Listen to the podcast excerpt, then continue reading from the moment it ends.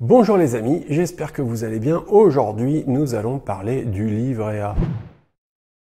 Si vous aimez cette vidéo, n'hésitez pas à me laisser un énorme pouce bleu et également un commentaire parce que ça m'encourage énormément à continuer à produire du contenu de qualité pour vous. Vous avez certainement vu euh, les jours précédents dans les médias, il y a beaucoup de journalistes qui ont parlé du livret A puisqu'il a été annoncé qu'à partir du 1er février 2020, le taux de rémunération du livret A allait passer de 0,75 à 0,5% par an. Dans les années 80, le taux du livret a était à 6,5% et on avait décidé de le faire passer à 7,5% parce que l'inflation était à un niveau de 12%. Aujourd'hui, nous sommes à un niveau d'inflation qui est de 1,1% par an. Si vous laissez de l'argent sur votre livret A en 2020 et si le niveau d'inflation en 2020 est le même qu'en 2019, votre argent va perdre en valeur absolue 0,6% sur l'année. Vous avez un autre support qui vous permet de mettre de l'argent à 0,75%, c'est le LDDS. Le LDDS, c'est le livret développement durable euh, solidaire, on appelle ça maintenant. C'était le livret développement durable, anciennement Codévi, qui est toujours à 0,75%. Le livret A, lui, il est plafonné à 22 950 euros, alors que le livret développement durable solidaire est plafonné quant à lui à 12 000 euros. Ces comptes-là, on s'en sert pour avoir en quelque sorte un petit matelas d'urgence qui va nous permettre d'intervenir lorsqu'on a un pépin dans la vie. Par exemple, demain matin, il y a une urgence et vous devez changer de voiture, vous devez changer de logement. Je pense que ce type de livret, il est adapté. En revanche, pour des sommes qui sont plus importantes, ça sert à rien de les laisser là-dessus puisque vous avez bien compris que votre argent va perdre de la valeur. Le gouvernement a expliqué qu'il souhaite faciliter l'accès des classes populaires au LEP, c'est-à-dire le livret d'épargne populaire. Peut-être que vous y avez droit, regardez bien. Alors d'abord, c'est un livret qui est à 1% par an. L'argent, vous y avez accès n'importe quand, c'est-à-dire que vous déposez, vous retirez, etc. C'est quand vous voulez. Pour un couple, les ressources ne doivent pas dépasser 30 645 euros par les banques vont pouvoir directement accéder au euh, montant déclaré via les services des impôts. C'est en cela que le gouvernement vient faciliter l'accès à ce type de livret. Ces livrets, quels qu'ils soient, c'est des livrets qui permettent de stocker de l'argent qu'on utilise comme petit matelas de sécurité. Mais si vous avez plus d'argent que ça, et ça sert à rien de le laisser dessus, investissez-le. Moi, personnellement, je garde toujours entre 6 et 8 000 euros de côté sur un euh, LDD. Mais au-delà, les sommes, il ne faut pas les garder là-dessus. Hein. Il faut investir dans d'autres types d'actifs. Alors vous allez me dire, oui, mais Jérémy, t'es bien gentil, mais qu'est-ce qu'on va acheter? Je ne vais pas vous dire où est-ce que vous devez mettre votre cash. D'ailleurs, je ne suis pas conseiller financier, je peux vous donner des pistes. Après, à vous de voir ce qui est adapté par rapport à votre profil, par rapport à vos envies, à vos besoins et à vos projets. En revanche, je suis capable de vous dire là où il faut surtout pas le mettre, c'est dans de l'immobilier. On est encore dans une période dans laquelle vous pouvez emprunter à 110% pour faire des investissements immobiliers. Votre banque peut vous financer l'achat du bien, les frais de notaire et éventuellement même des travaux de rénovation. C'est pour ça qu'on dit à 110% parce que 110%, en fait les 10%, 10, 11%, ça correspond normalement aux frais de notaire.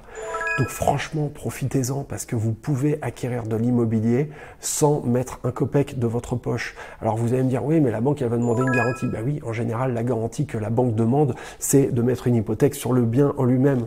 Ça laisse à supposer que si par malheur, dans l'hypothèse la plus négative, vous n'étiez plus en capacité de rembourser, ben, la banque irait se servir sur le bien lui-même. Pour vous, euh, ça n'a aucune importance puisque ça vous aura permis entre-temps d'aller encaisser des loyers qui vont arriver à rembourser l'emprunt bancaire plus les charges, plus la fiscalité, les impôts, et de gagner un petit peu d'argent en plus dessus. Et si vous vous y prenez bien, ça veut dire qu'à la fin, vous pourriez avoir un bien immobilier sans avoir mis un seul copec de votre poche. Bon, par contre, c'est un procédé qui est long. Hein. Il y a des techniques là-dessus que j'explique ailleurs. Votre cash, vous ne le mettez surtout pas dans de l'immobilier, ça sert à rien. Sauf éventuellement de l'immobilier que vous ne pourriez pas financer avec de la dette. Par exemple, une toute petite euh, opportunité sur un tout petit montant. Vous pourriez acheter de l'immobilier à l'étranger. Bah oui, parce que ça va être très compliqué d'arriver à financer de l'immobilier à l'étranger si vous n'avez pas déjà un bien qui vous appartient à 100% et sur lequel il n'y a pas d'hypothèque en France. C'est-à-dire que les banques en général, j'avais déjà demandé, hein, c'était auprès de BNP Paribas, ils m'avaient dit, bah oui, si vous voulez acheter par exemple une maison ou un appartement en Espagne, nous en Europe, on peut vous suivre, mais à ce moment-là, on va demander que vous ayez un collatéral de valeur équivalente en France.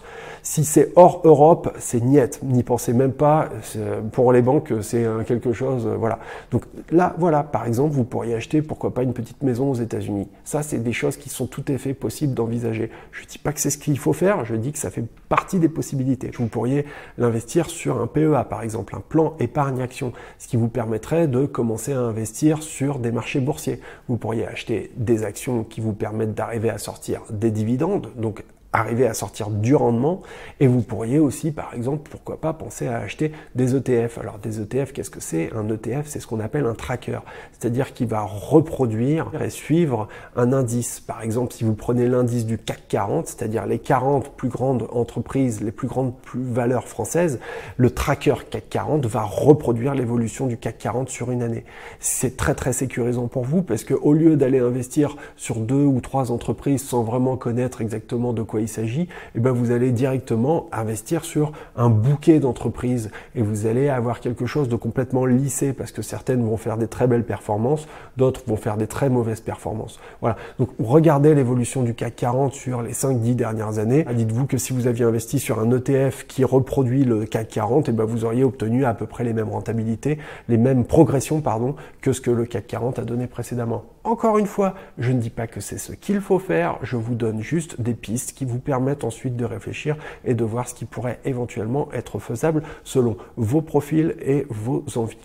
Autre chose, évidemment, il y a encore l'assurance vie. L'assurance vie, on peut l'avoir en fonds en euros ou en unités de rendement. Les fonds en euros, en fin de compte, c'est euh, des trucs qui vont vous donner 2% euh, environ. Le capital est garanti et puis vous allez obtenir un petit rendement. Bon, c'est bien, mais 2%, c'est pas non plus dingue. Vous pourriez mettre également en unité de compte. L'unité de compte, c'est un nom un petit peu barbare. Derrière ça, ça veut dire que vous pourriez l'investir sur des marchés boursiers, par exemple, ou mettre de l'ETF dedans, ou également euh, le mettre en gestion auprès d'un organisme gestionnaire, donc qui va le gérer pour vous selon un type de profil. Néanmoins, ce type de gestionnaire va prendre des commissions qui peuvent être complètement plombantes pour votre investissement. Personnellement, l'assurance vie, c'est pas quelque chose que je recommande aujourd'hui. Euh, je l'ai fait, c'est bien, etc. Si vous voulez avoir de l'épargne un peu sécurisée, que vous avez peur d'y toucher, etc. Pourquoi pas euh, Mais euh, bon, c'est pas quelque chose qui va vous donner des performances qui sont très très intéressantes aujourd'hui. Autre idée d'investissement, ça pourrait être par exemple d'aller directement